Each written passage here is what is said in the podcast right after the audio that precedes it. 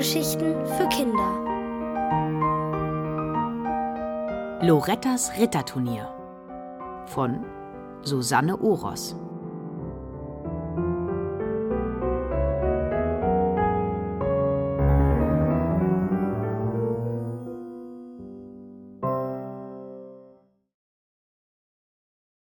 Geburtstag auf der Starkenburg.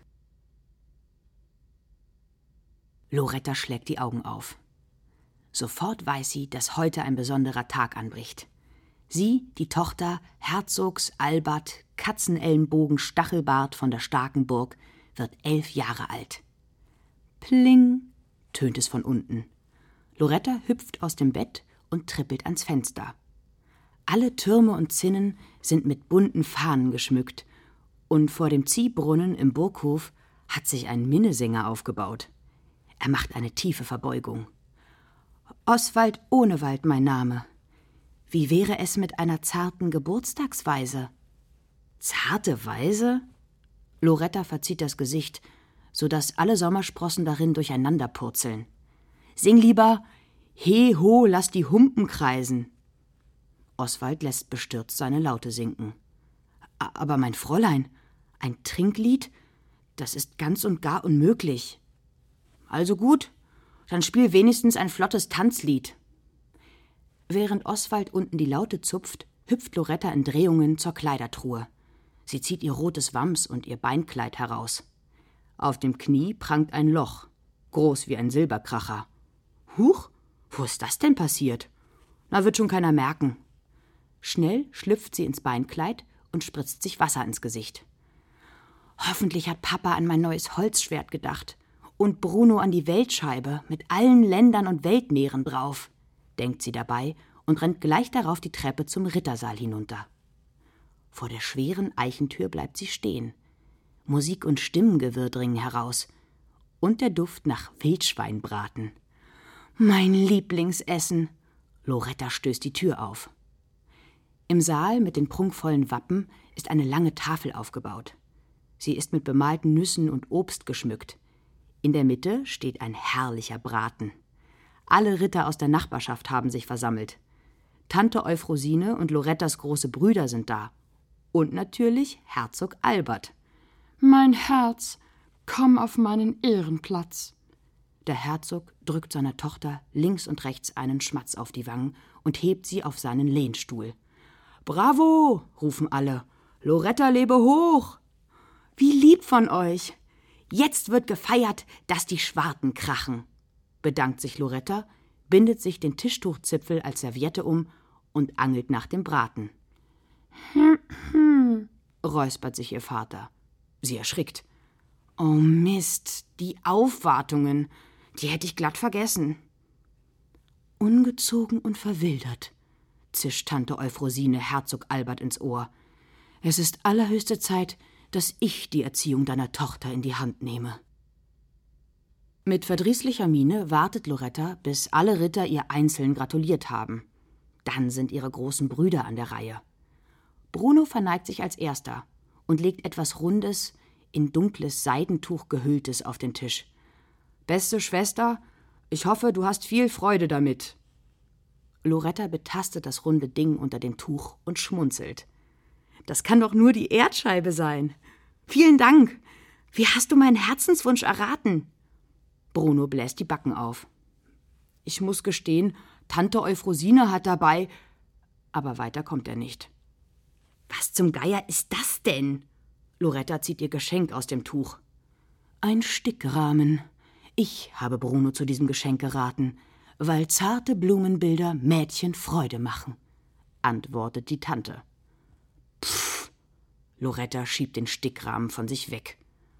Und was hast du für mich, Eitel Friedrich? Eitel Friedrich überreicht ihr einen Leinenbeutel.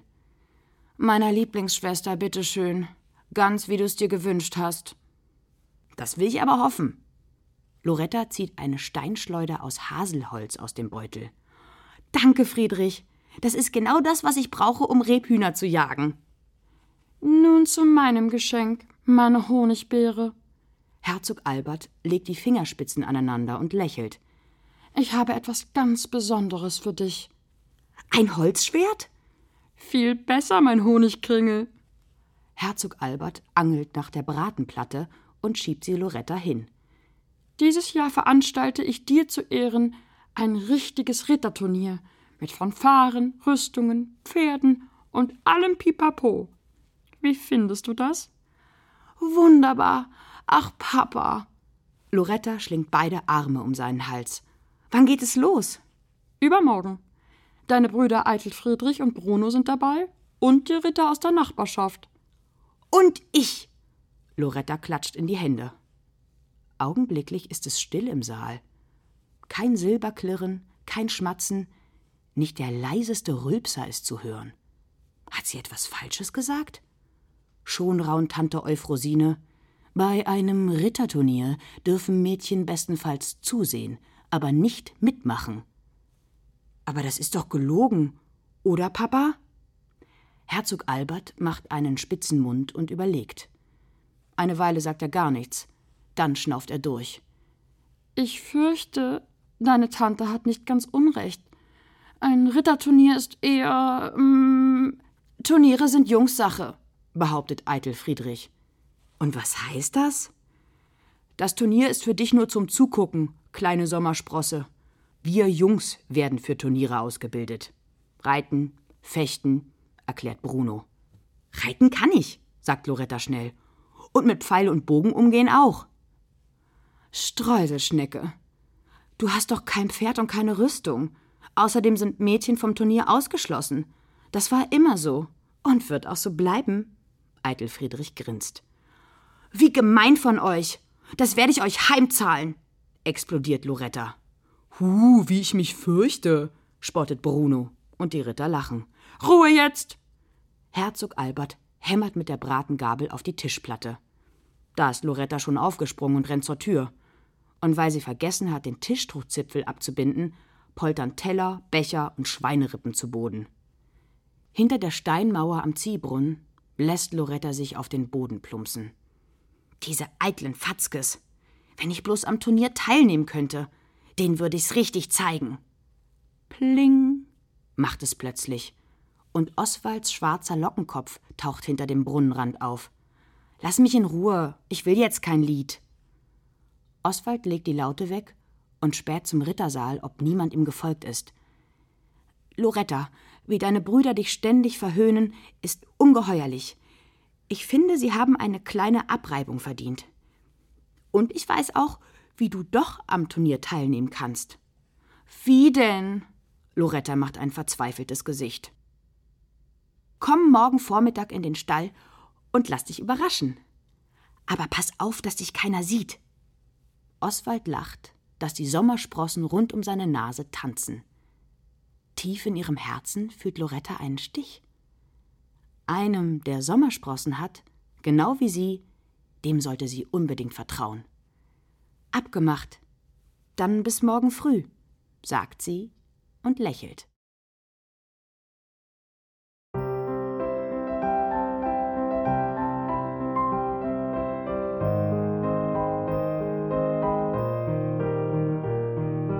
Ihr hörtet Lorettas Ritterturnier von Susanne Oros. Gelesen von Lisa Hirdiner. Ohrenbär. Hörgeschichten für Kinder. In Radio und Podcast.